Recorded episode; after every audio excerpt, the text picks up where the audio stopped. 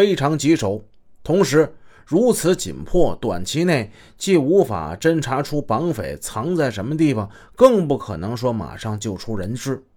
这样，为了人质的安全，他们同意带王权到汇丰银行等候消息，准备实在不行的话，只好在十二时三十分前将钱转入绑匪指定的账号，满足绑匪的要求，力争保住人质的生命安全。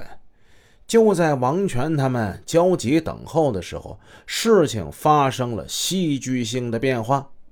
一九九四年十一月十四日晚上，给刘少坤的太太打完电话之后，眼看着五百万元港币巨款即将到手，叶成坚、贺楠楠得意非常。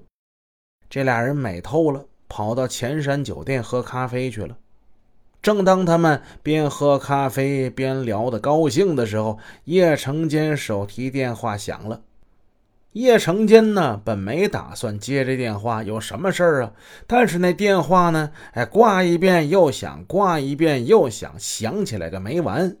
叶成坚就有点烦了，这他妈是谁呀？他极不情愿的接听了电话，没想到电话那头那人自报家门说：“我是崩牙驹。”嗯，崩崩牙驹。澳门哪有不知道崩牙驹的？这是澳门黑道最大一家堂口的老大呀！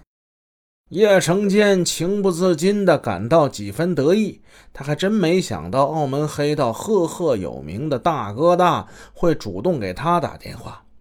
可没说两句，崩牙驹开始单刀直入了：“嗯，叶成坚啊，有个事儿想让你帮个忙啊。”嗯，你是不是把刘少坤给绑了？